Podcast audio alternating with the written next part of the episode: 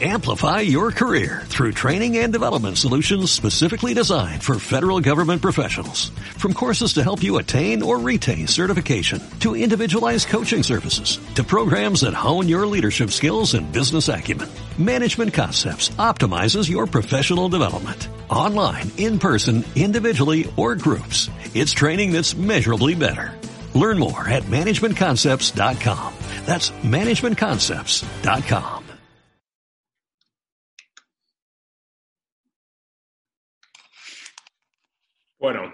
estamos en directo. Eh, aquí estoy de nuevo, Jorge Soria, con mi hermano Javier. ¿Qué tal? Y- Buenas tardes.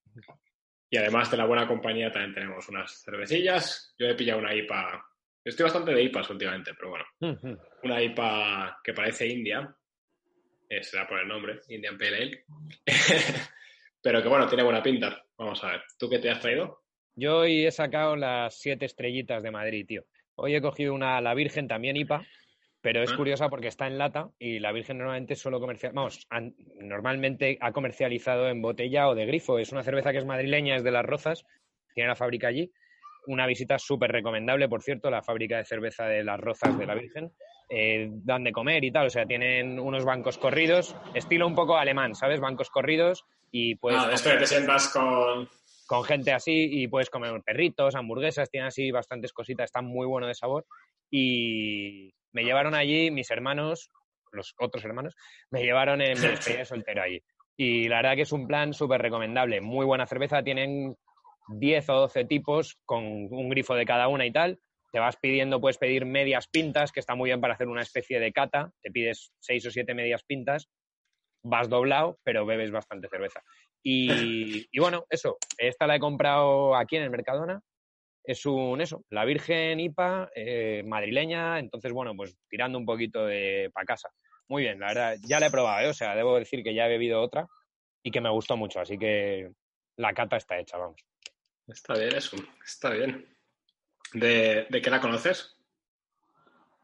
Ya te digo, la Virgen es, es una cerveza que tiene una tirada pequeña, bueno, tenía una tirada pequeña de estas cervezas artesanas que debe llevar ya bastantes años y ha ido ganando mucha fuerza porque es muy buena cerveza y, en Madrid se bebe bastante, o sea, es como muy típica de Madrid. Tiene una que se llama jamonera, que le llaman la cerveza perfecta para acompañar con un bocata de jamón y juro que es cierto, macho, es que tiene un sabor que es impresionante para maridar con un jamón, tío. Ya, ya te digo, hacen cerveza muy buena, con mucho cariño y yo creo que han hecho también una publicidad muy localizada en bares, o sea, en meter en bares su logo, su tal, y que los bares que venden la Virgen ya se están haciendo famosos, ¿sabes? O sea, rollo, en todos los barrios hay un bar que sabes que es donde ponen la Virgen, entonces te apetece tomarte la Virgen, pues vas a ese bar, ¿sabes? O sea, que han hecho parecido a lo que hizo Estrella Galicia en su día. Entonces, bueno, ha ido ganando mucha fuerza, a mí me gusta mucho. Está bien. Esta también está decente, no es la mejor IPA que he tomado. Bastante sencillita, pero buena. Bien, bien. Bueno, entonces, ¿qué Bueno. vamos a hablar hoy, Jorge? Cuéntamelo. Entonces, el tema de hoy eh, es un principio de- del tema bueno, para discusiones que se llama el principio de caridad, que tiene que ver con la caridad, obviamente, y que es simplemente la idea de cuando uno está discutiendo con otra persona o hablando con otra persona, especialmente también si es algo que alguien ha dicho y ya no está presente esa persona, eh, intentar siempre interpretar lo que ha dicho de la mejor manera posible. Es decir, si hay un- una posibilidad de, malenten- de malentendido o de que, por ejemplo, haya podido caer una falacia o en algún error, pues asumir al menos que no lo sabía o que no es lo que está intentando decir, en contraposición al intentar siempre malinterpretar lo que dice la gente, ¿no? Ujú. Y la verdad es que es una cosa de la que no se habla mucho, al menos yo voy a hablar de esto así con este nombre por primera vez hace poco. Eh, sé que es un principio importante en la cultura israelí, por ejemplo, sí que se ve que es un- una especie como de mandamiento y tiene su propio nombre, de cuando uno discute con una persona, pues siempre presumir que está diciendo lo más inteligente que se pueda decir, ¿no? Eh, incluso la persona que está equivocada. Eh, se ve que para eso ahí sí que tiene importancia y luego los clásicos, pues obviamente siempre lo han intentado respetar, eh, pero es esa, esa idea de buscar siempre el mejor lado de lo que está diciendo la gente. Y siendo una cosa muy sencilla, al final relacionada directamente con la caridad, ¿no? de hacer con los demás lo que querríamos que hicieran con nosotros, pero me parece que es muy importante hoy en día, eh, sobre todo, por ejemplo, pues, viendo un poco la cultura de Twitter y cómo esa cultura está llegando al, al mundo político, donde parece que la gente se dedica básicamente a esperar que el otro cometa un error o diga algo que, es, que se puede malinterpretar, pero que uno sabe en realidad que no está diciendo eso, eh, para intentar lanzarse al cuello y ganar puntos políticos baratos a través de eso. ¿no? Eh, por eso me parece un tema bastante apasionante para, para el mundo actual.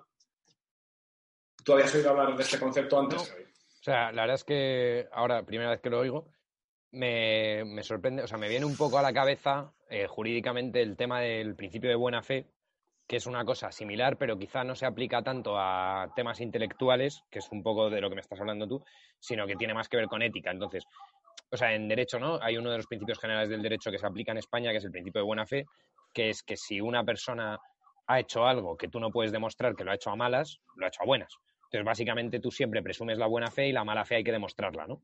Entonces, de alguna manera lo ligo un poco, ¿no? O sea, porque me suena que es, digamos, la misma cara, o sea, la cara de la misma, de otra, la otra cara de la misma moneda, pero referida en lugar de a lo ético, pues más a lo intelectual. Pero supongo que se aplicará de una manera similar y que al final consiste en eso, ¿no? En presumir que la gente en el derecho no es mala, salvo que lo puedas demostrar, o en un debate no es gilipollas, salvo que lo puedas demostrar, básicamente.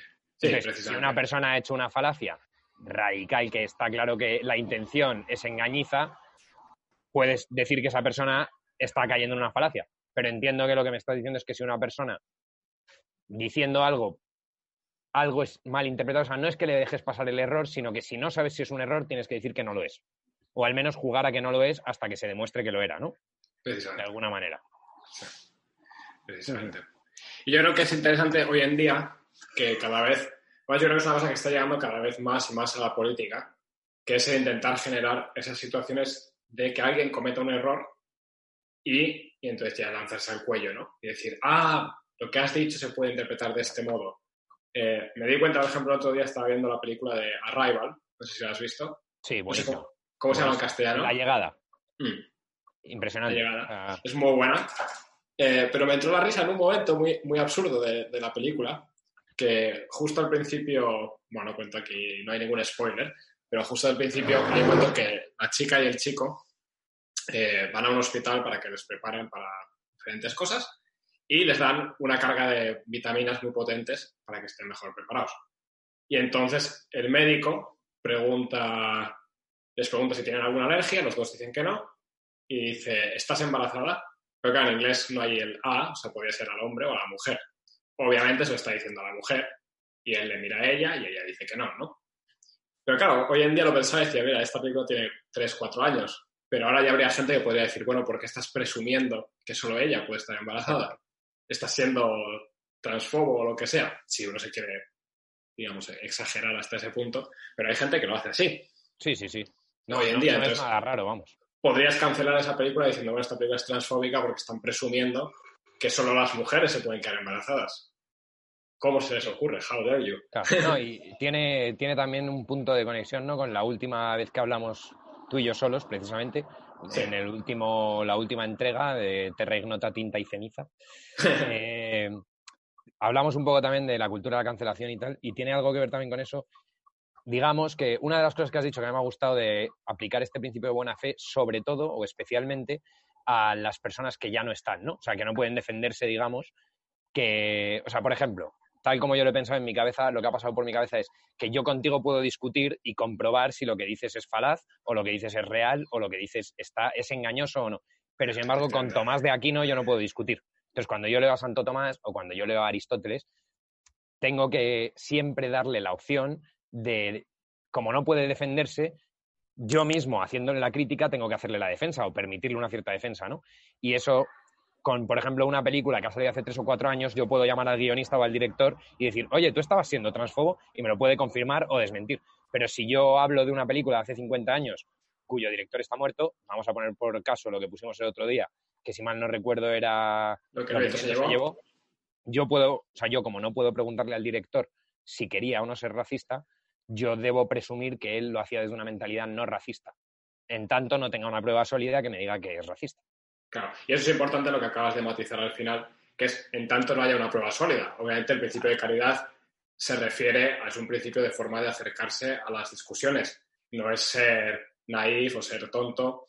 Obviamente, si uno lee a Hitler, pues sí, presume que era racista porque, sorpresa, sorpresa, lo era.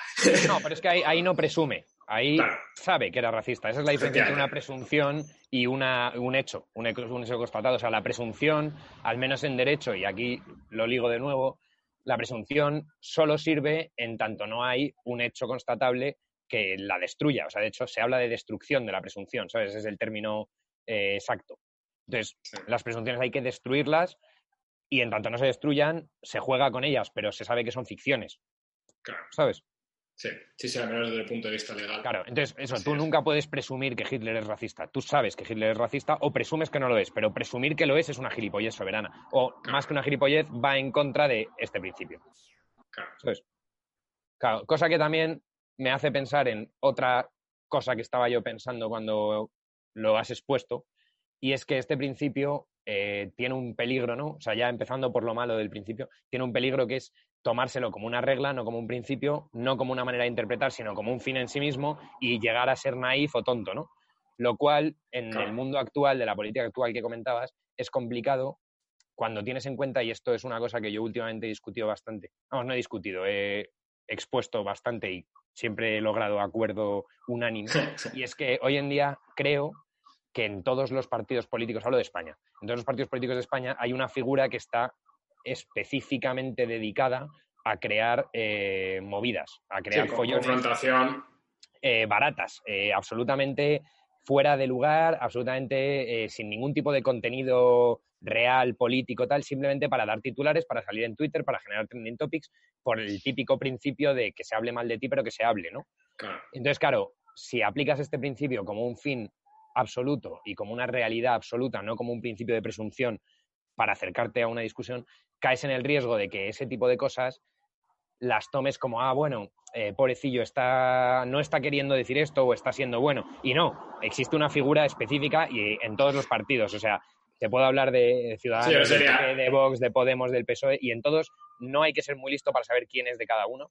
Existe una persona que se dedica a eso, ¿sabes? es que yo lo sigo un poco menos desde aquí, desde la distancia, pero bueno, se me ocurriría directamente Ortega Smith, ¿no? Y Echenique, Echenique claramente. es otro. Cayetana Álvarez de Toledo es otra. Yo te iba a preguntar, ¿quién era el del PP? Cayetana Álvarez. De Toledo es o Rafa Hernando. O sea, del PP serían Cayetana y Rafa Hernando, en mi opinión. Eh, del PSOE probablemente sea Ábalos, José Luis ah, Ábalos. efectivamente, claro. Y, de Ciudadanos están ahora más cortos. De Ciudadanos ah, fue Juan Carlos Girauta, pero ahora ya no está. Y yo diría que Tony Canto. ¿Sigue existiendo Ciudadanos? Perdón, es la broma que siempre que hablo con amigos. Cuando hablo de Ciudadanos con amigos siempre me dicen, ah, pero sigue existiendo. Pero bueno. Yo, diría que de ahí quizá Tony Cantó es el que cumple ese papel más. Sí. A mí me, ha dado pena, por ejemplo, darme cuenta de que últimamente Rosa Díaz, que me parece una persona que tenía bastante que decir, me da la impresión de que está jugando ese juego. Las últimas cosas que he leído, eh, algunas eran en plan buscando un poco el titular, me da la impresión. Es probable, pero la diferencia es que Rosa Díez no es nadie hoy en día, salvo quien quiera ser. O sea, tiene, digamos, el derecho que se ha ganado por estar fuera de la política a que ese papel no lo puede cumplir porque no está dentro de la política. Entonces, a lo mejor está haciendo salidas de tono para generar titulares, pero es legítimo, ¿sabes? o sea, ya, no, existe el partido de UPyD. UPyD existe, o sea, creo que siguen existiendo, es totalmente residual, pero Rosa Díez ya no está con ellos. Ah, vale, vale, pues entonces yo, eso no, yo eso no lo sabía.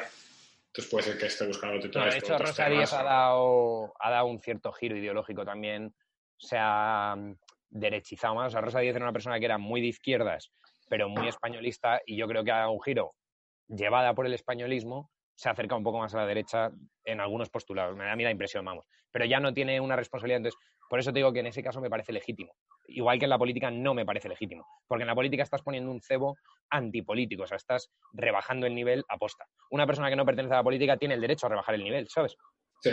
No, no, sí. sí, no creo que es distinto, efectivamente. Eh, pero bueno, no sé si contigo, contigo visité el Parlamento finlandés. Sí. No sé si te expliqué, pero bueno, que por ejemplo aquí el principio de caridad, aunque no se llama así, pero en el protocolo del Parlamento en Finlandia, un, miembro del Parlamento nunca puede decir en sesión que otro está mintiendo. Cosa que, por ejemplo, imagínate en España o en países del sur, la, mitad, la mitad de la discusión es decir, usted es un mentiroso, usted es un sinvergüenza. Pues aquí eso no, no, se, no, se contempla o sería un fallo de protocolo muy grande. Me parece que últimamente sí que ha habido casos de que casi, casi lo digan o lo a entender, pero sobre todo eso, de políticos jóvenes que están muy metidos en Twitter y poco en la política finlandesa. Eh, pero tradicionalmente nunca se decía que alguien mentía, sino que, por ejemplo, pues de forma educada se decía, debería revisar esos datos, o me parece que usted tiene datos distintos de los que tenemos los demás, eh, o puede ser que se esté equivocando en esto, pero nunca se decía que alguien está mintiendo, precisamente presumiendo que, la gente actúa por fe. Claro. Eh, y fíjate, por ejemplo, bueno, es una, se puede decir que es una tontería, pero sí que es verdad que crea un clima de, de apertura y de debate que creo que es interesante, o sea, que tiene unos valores y que, bueno, pues 100, años de historia parlamentaria pues enseñan que efectivamente funciona. Sí. Sí, no, es que eh, para mí, o sea, a nivel debate, hablo de debate, estamos muy centrados ahora en la política, pero hablo también de debate como deporte, o sea, como a la gente que nos gusta debatir desde un punto de vista más deportivo.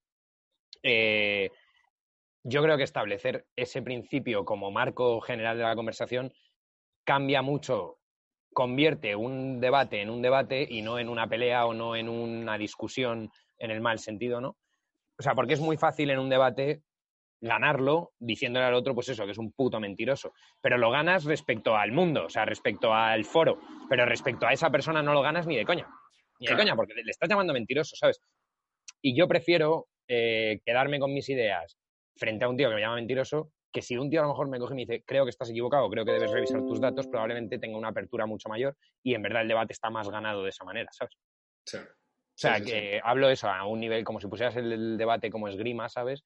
Creo que es más deportivo y es más sano ese tipo de debate. También creo que es complicado. O sea, es complicado porque en los debates empiezas a meter cosas personales muchas veces, ¿no? Y ganar o perder se convierte en un tema casi personal y es muy complicado decirle a un tío que no está mintiendo cuando está diciendo una puta barbaridad, ¿sabes? Sí. Sí, en ese sentido yo creo que hay mucha diferencia, obviamente, entre el debate uno a uno, sin público, en que efectivamente, probablemente la gente, es muy difícil que alguien cambie de opinión, hmm. pero a mí se me ha pasado varias veces de cerrarme en mi opinión, insistir, dar los mejores argumentos y poco a poco irte dando cuenta que dices, bueno, eh, esto no tiene, estoy fuerísima. Entonces, rara vez, efectivamente, rara vez eh, hay en público directamente a la persona y digo, oye, tío, tienes toda la razón. Pero luego vuelves a casa y dices, joder, qué cabrón, ¿eh? ¿eh? Mira, en esto yo tengo razón, pero joder, en esto otro tiene, tiene toda la razón este tío.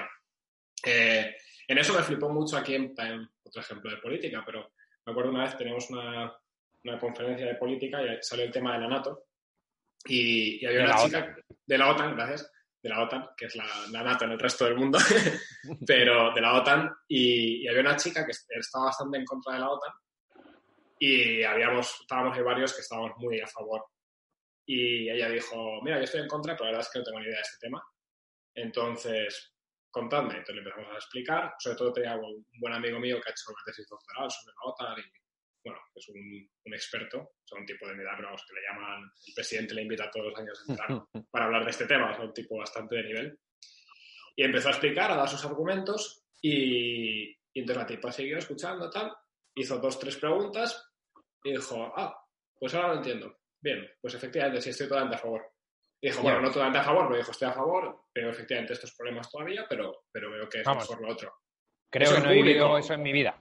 Eso en público delante de 50 personas, ¿sabes? Y yo dije, joder, esta tía, o sea, de hecho se me eso es una, es una honestidad, eso tú, eh, impresionante, ¿eh? O sea, vamos, creo que nunca he visto un ejemplo así.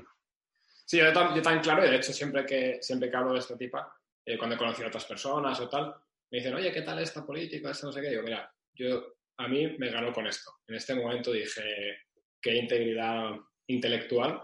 Además, uno, que no tuvo ningún problema en reconocer que no sabía el tema. Vamos, que es que, no eso sabía, es extraordinario. y, y, aprendió y tuvo la oportunidad de aprender de un tipo que sabía un mogollón. Sí, sí. Eh, a, mí, a, mí, me dejó realmente a cuadros. Otra persona en el mismo sentido, hay un, un, podcast americano que se llama Dave Rubin, eh, que tiene cosas muy interesantes. Y Dave Rubin también le he visto en su propio programa varias veces en directo decirle a alguien, mira, lo que estás diciendo tiene más sentido de lo que yo pienso. Esto lo tengo que repensar porque porque no, no creo que no tengo razón.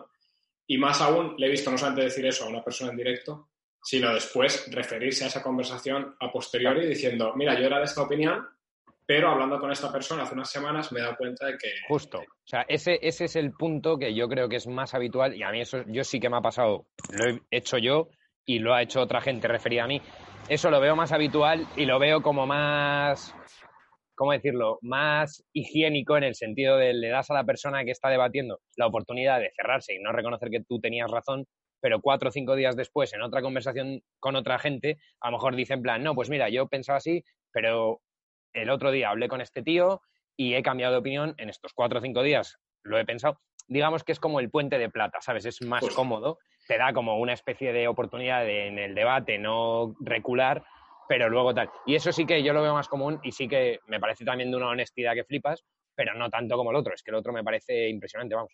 Sí, sí, no, el otro me dejó loco, pero... Claro, Pero pero, bueno. ese otro, o sea, esa- ese ejemplo que has puesto de esta chica o lo de Dave Rubin, cuando lo hace eh, in situ, me parece que, que demuestra precisamente ese tipo de acercamiento al debate del que estamos hablando. ¿sabes? O sea, demuestra que su acercamiento es muy honesto y muy, o sea, muy abierto a que la persona de enfrente tenga razón y a que si no la tiene seguramente sea porque no ha tenido los argumentos suficientes o tal, no porque sea una mala persona o porque sea un mentiroso, ¿sabes?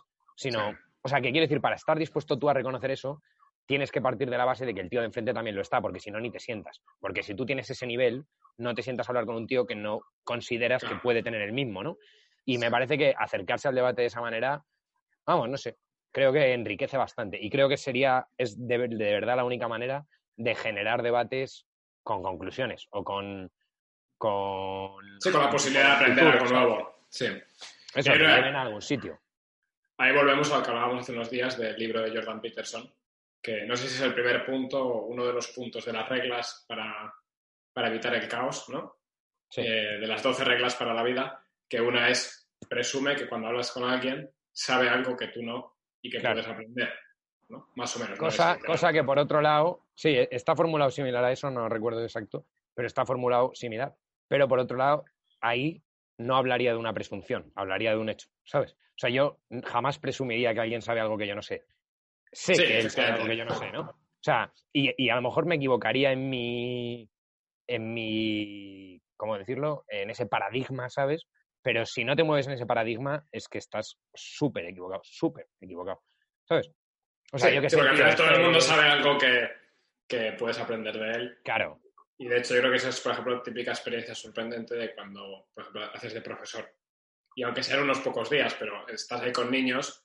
Y de hecho, los peores profesores suelen ser los que presumen que ellos saben todo y que los niños son unos niñatos. Y los mejores profesores son los que te dicen, pues que aprendo muchísimo de los niños. justo. No, es que además es un lugar común que flipas, pero es un clásico. O sea, es un clásico porque es un lugar común, ¿no? Es un cliché, pero los clichés son clichés por algo. El típico Sí. que dice, no, es que he aprendido yo más de ellos que ellos de mí, ¿no? Claro, pero te lo dicen todos los profesores del mundo, luego Claro. algo de verdad tiene que tener.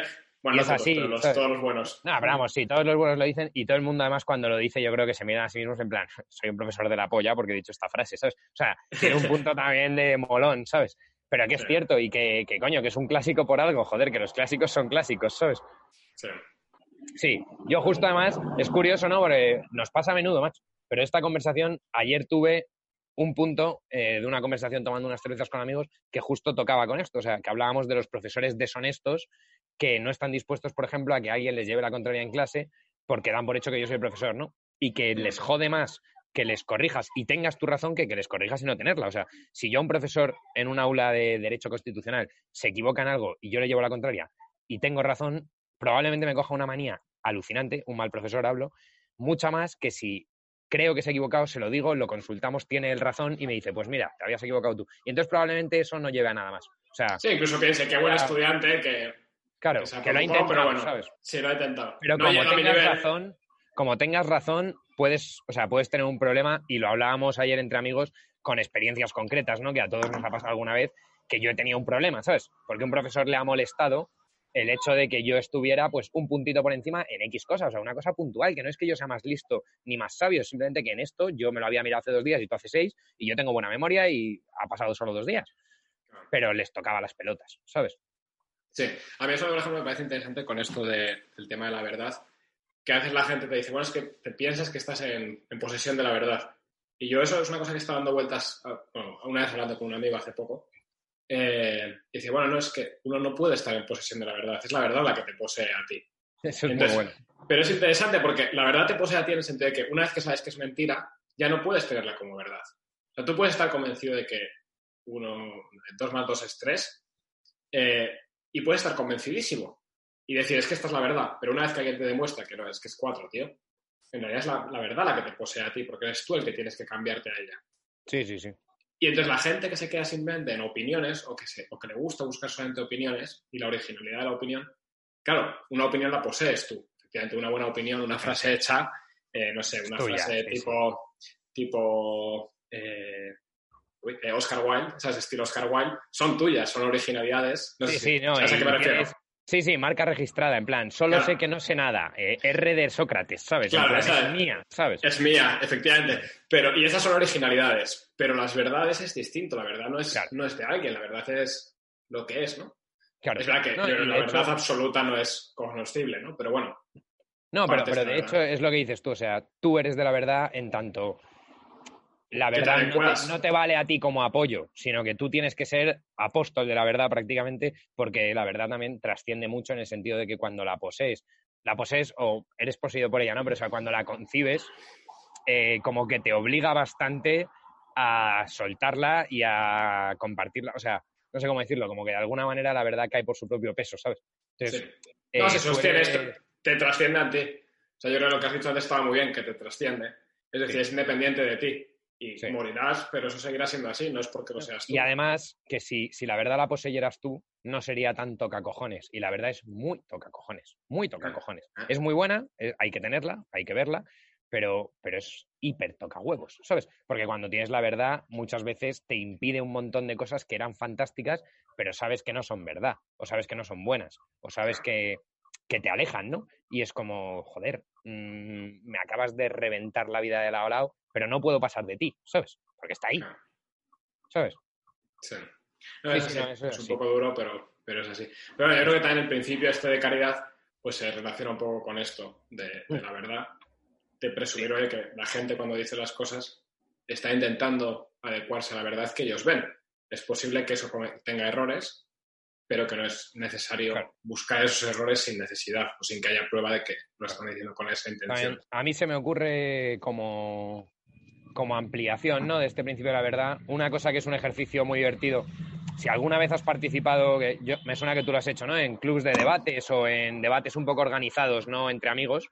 ¿Nunca has participado en algo de eso? Sí. En, en, algunos sí, pero no, no así de modo muy regular. Pero... Pues a mí una de las cosas que más me gusta, yo tampoco lo he hecho muy a menudo, ¿eh? o sea, lo, hice un par de veces en primero o segundo de carrera y tal, me gustó mucho, me divertí mucho, pero bueno, no es mi rollo, claramente no es lo mío, ¿sabes? Pero, pero bueno, tiene, o sea, una cosa que me parece muy buena y muy divertida de los debates de ese estilo. Creo que sé lo que vas a decir. Puedo intentar adivinarlo. Dale, dale. Que tienes que a veces eh, defender, o sea, que te dan la posición que tienes que defender. Lo sabía. Es que no, perdona, es perdona, dilo, dilo. No, no, no, no, es eso, es, justo eso. O sea, que, que, te toca la bolita, ¿no? Que tú sacas una bolita y te toca aborto a favor, o te toca inmigración en contra, o te toca eh, matrimonio homosexual eh, indiferente, ¿sabes? Yo qué sé. O sea, te toca un tema y te toca una posición, ¿no?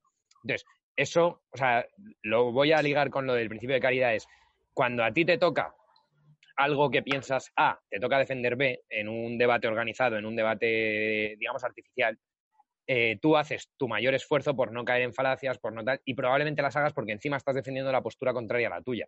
Entonces, es muy fácil que caigas en cosas que tú mismo sabes qué tal, pero haces tu mayor esfuerzo por, de hecho, por eso se aprende tanto en esos clubes, en esos eventos, se aprende mucho porque tienes que forzar tu máquina de cómo te ganarías a ti mismo. Es como cuando alguien juega al ajedrez consigo mismo, que no sé si lo has hecho, pero también es la polla. Porque es súper jodido, tío. Es súper jodido porque sabes lo que va a hacer el siguiente, ¿sabes? Ya te digo que es jodido. Yo perdí. la última vez que jugué contra mí mismo, perdí. Yo siempre que juego contra mí mismo, pierdo. También te digo, siempre que juego contra mí mismo, gano. Es impresionante. Mm. Pero bueno. y... Siempre sales ganando, nunca sales perdiendo. Piénsalo. Eso es.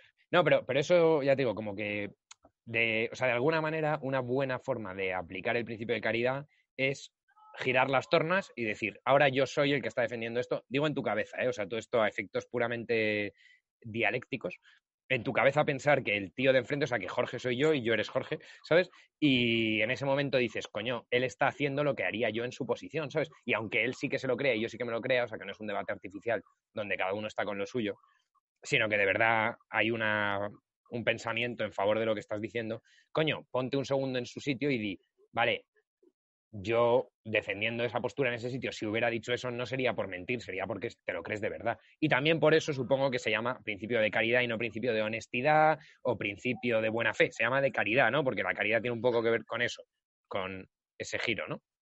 Sí, sí. verdad que cambia un poco, pero una cosa que me parece como el gran veneno contra este principio y que veo que está muy presente es Twitter. Yo veo de Twitter Mira que me gusta y de hecho me pasa con Twitter que lo abro cinco minutos, miro la hora y ha pasado una hora. Es droga. ¿Cómo es posible? Es droga, es droga pura. Pero, pero me he dado cuenta de que soy peor persona en Twitter. Mucho peor persona. y que pongo cosas y digo cosas que luego digo, esto no se diría a la cara. Y mira, he hecho la bromita y me he reído, pero es que es como cuando en el colegio hacías algo tipo bullying.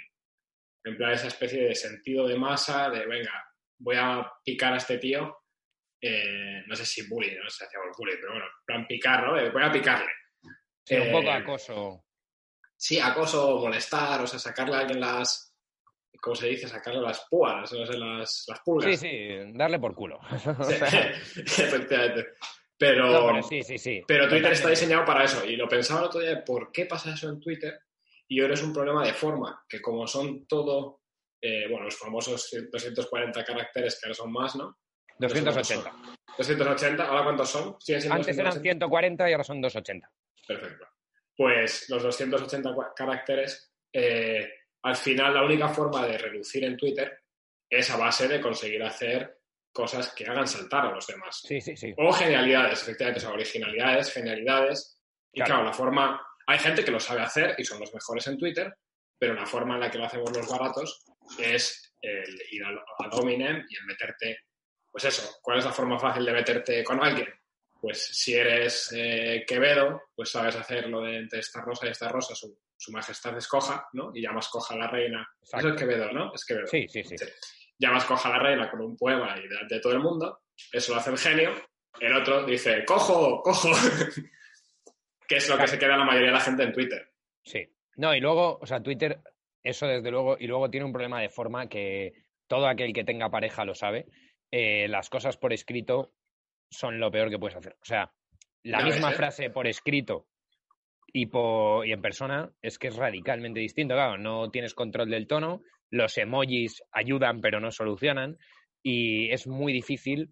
Eh, pues, por ejemplo, un buen argumento en 280 caracteres sin verte y sin poder expresar modulando la voz lo que quieres decir, es muy fácil que una cosa que no es falaz se pueda convertir en falaz porque por escrito, primero que se queda fijo, entonces no, no tienes una capacidad de replicar instante, decir, no quería decir esto, o me explico, ¿sabes? Como mucho borras, ¿no?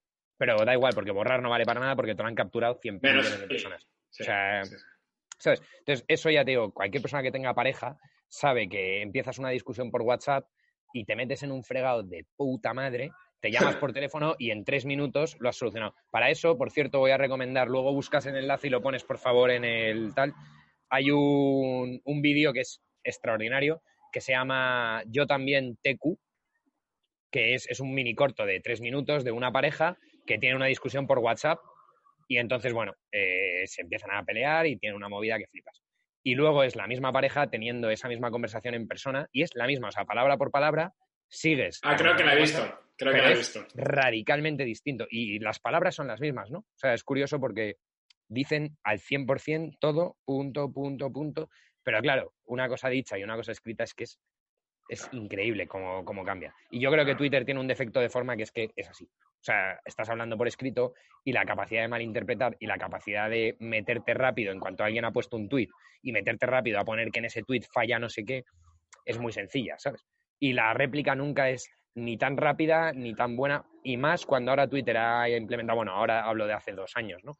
pero ha implementado que las respuestas a los tweets no necesariamente están en un hilo, o sea, eh, tweet original, respuesta, sino que tú puedes poner un comentario con retweet que hace que todos tus contactos vean lo que tú le dices a ese tío y el suyo aparece como subordinado, ¿no? Y de esa manera lo que estás haciendo es exponer el tuit del otro tío con tu comentario encima. O sea, que ni siquiera es una respuesta. Es como una especie de yo os digo lo que ha dicho él y lo que digo yo.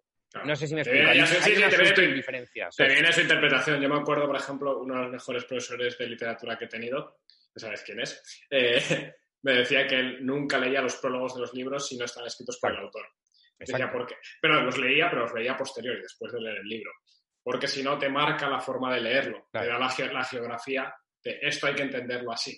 Y no es lo mismo, no es lo mismo poner eso en un prólogo que yo leo primero tu interpretación y luego el libro que le ponerlo en un postlogo, ¿sabes?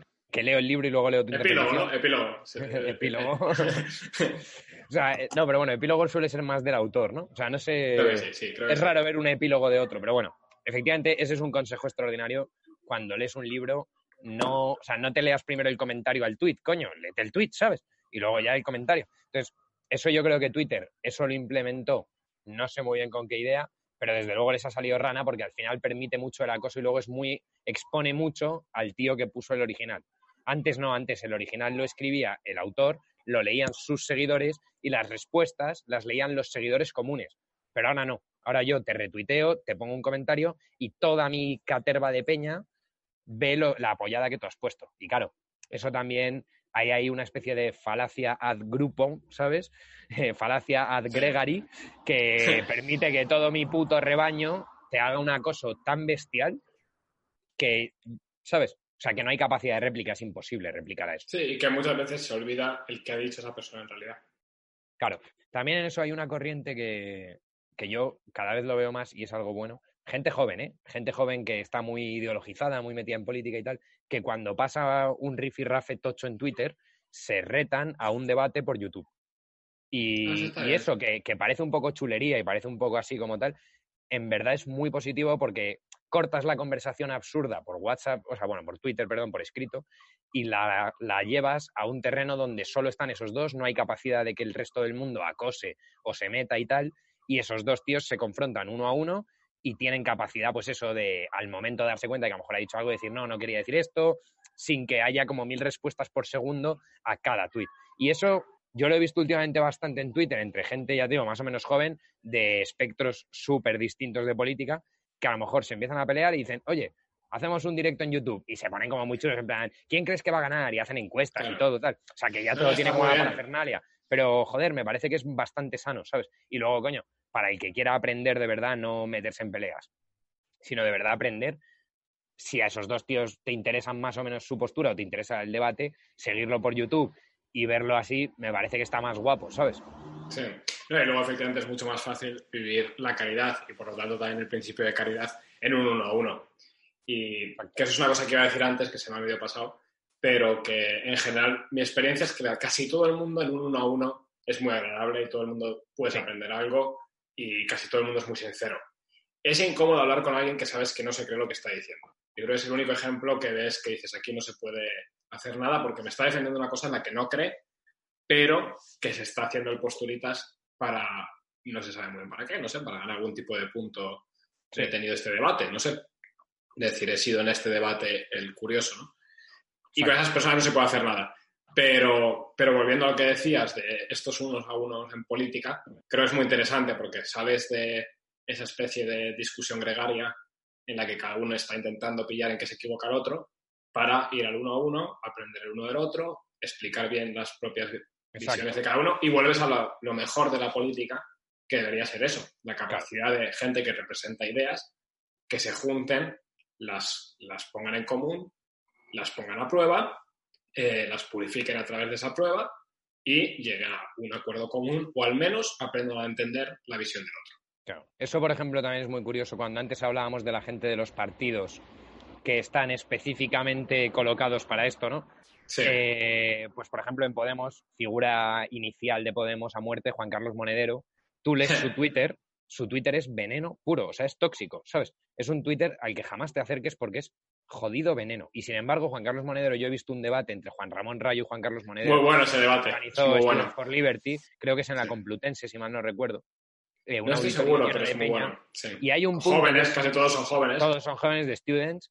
Y hay un punto increíble que hay un momento en que un chaval, o una chavala, me parece que es una chica, hace una pregunta muy capciosa a Monedero. O sea, una pregunta con muy mala leche, con muy mala fe y sin ninguna gana de que Monedero le conteste. Lo que quiere ella es soltarle un puñetazo, dejarle mal delante de todo el mundo y tal.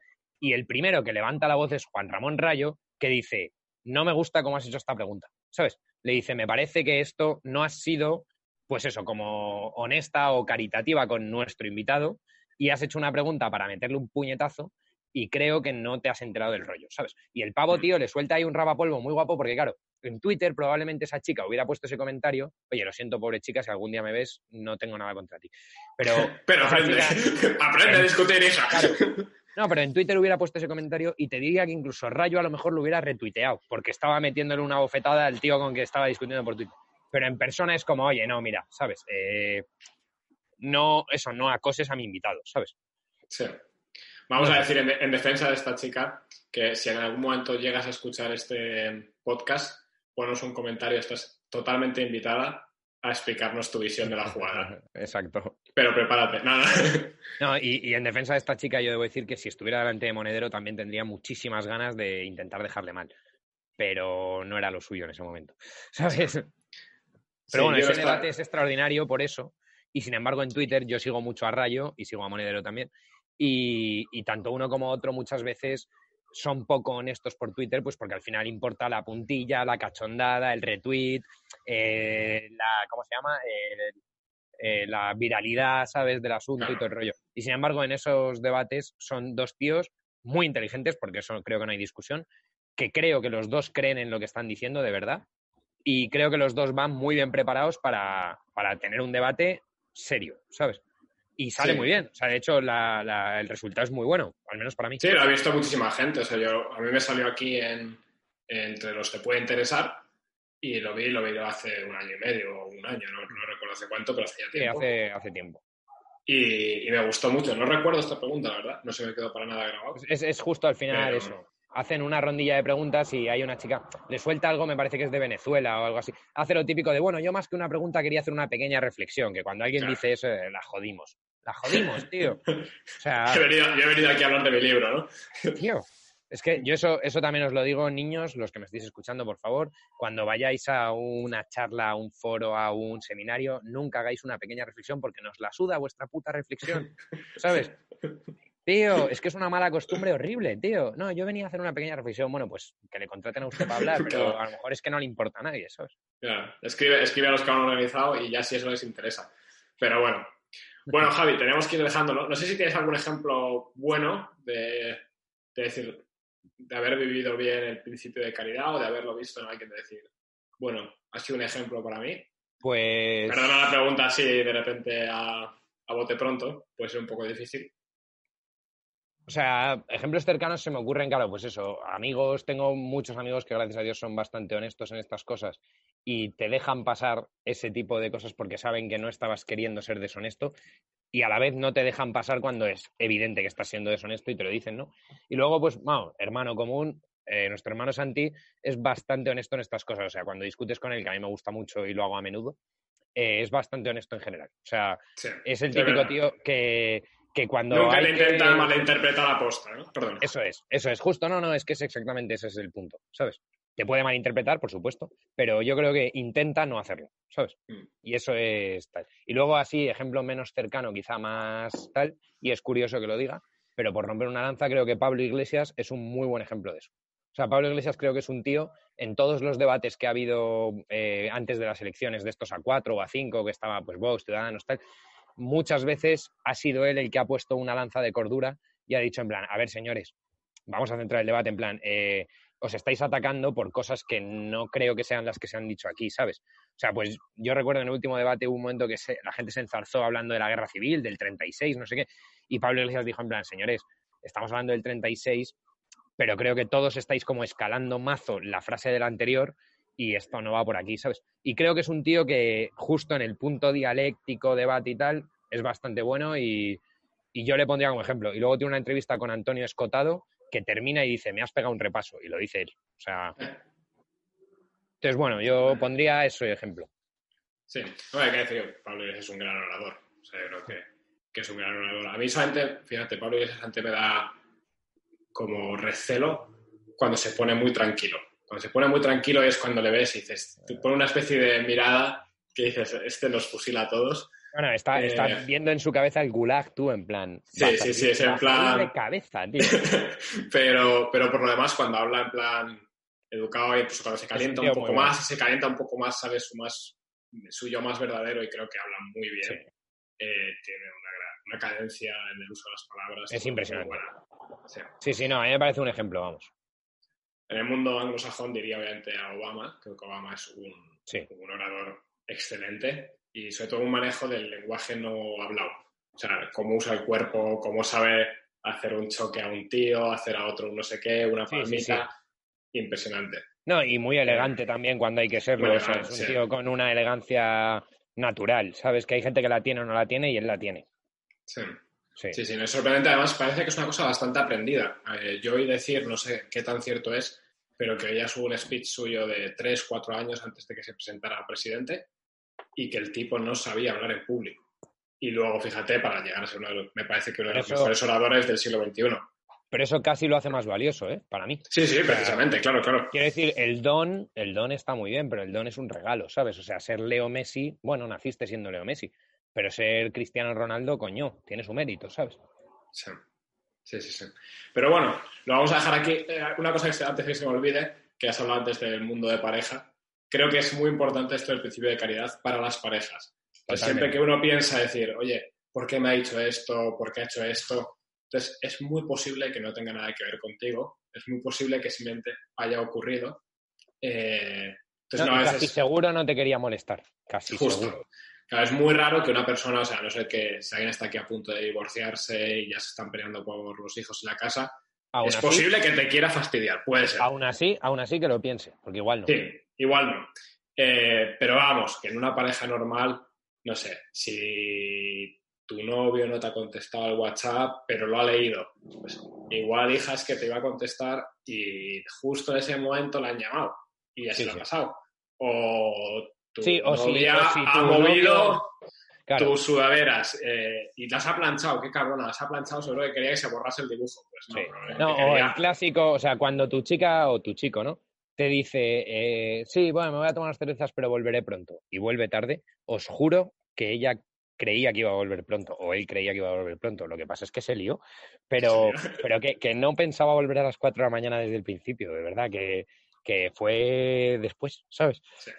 Y que si te encuentras a tu mujer con alguien, un, no sé, un tío ahí en la casa, pues oye, te Que, igual es el fontanero. claro, y que igual se quitaron la ropa porque hacía mucho calor y se cayeron uno encima del otro, que esas cosas pasan. Las cosas pasan. Pero bueno, vamos a llegar a la hora. La hora, ahora de verdad hemos acabado con una tontería, pero, pero sí es importante esto del principio de caridad también entre amigos, entre, entre gente, tender a esta idea de, oye, que a veces la mayoría de la gente hace las cosas con buena intención y la gente se equivoca y es bueno decírselo, pero ya está. Y, y otra cosa es que muchas veces las cosas no van sobre nosotros. Eh, voy a acabar con otra anécdota cinematográfica, pero en la película de Pixar, la- Los Increíbles, hay un momento que el padre llega a la casa por la noche después de haber estado haciendo el monkey, Tremenda. eh, tremenda esa película, y la mujer le empieza a montar el pollo, eh, una, una escena muy cotidiana, muy de hogar, muy normal, y él empieza a explicar que, claro, pero es que yo, yo, mis poderes, yo, yo, yo, y al final la mujer le dice, bueno, es que no va sobre ti, en inglés es It's not about you. Pues a mí es una frase que se me quedó muy marcada y que creo que es muchas veces cierta en la vida, que es, no va sobre ti la cosa, no lo están haciendo por ti, no, no tiene nada que ver contigo. Es simplemente que esa persona está cansada, se le ha olvidado algo, eh, o que le gustan las ventanas abiertas. Entonces no es que haya abierto la ventana para que tú te resfríes, es que le gustan abiertas. Me parece una tremenda para terminar, vamos. Pues nada, eh, gracias Javi de nuevo por esta, eh, esta gran discusión, o esta gran puesta en común. Ha sido más bien esta vez también de nuevo. Tenemos que entrar en temas un poco más truculentos a ver si... tenemos, que a- darnos, tenemos que darnos la oportunidad de ser caritativos el uno con el otro, macho. Sí. Pero bueno, como siempre ha sido un placer y volveremos en breves con más gente en Terra Ignota. Eso es. Pues un abrazo fuerte y a seguir.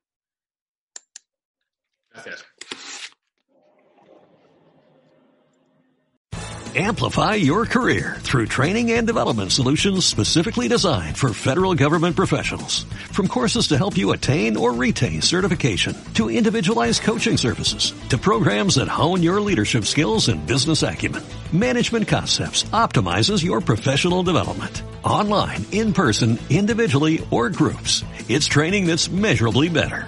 Learn more at managementconcepts.com. That's managementconcepts.com.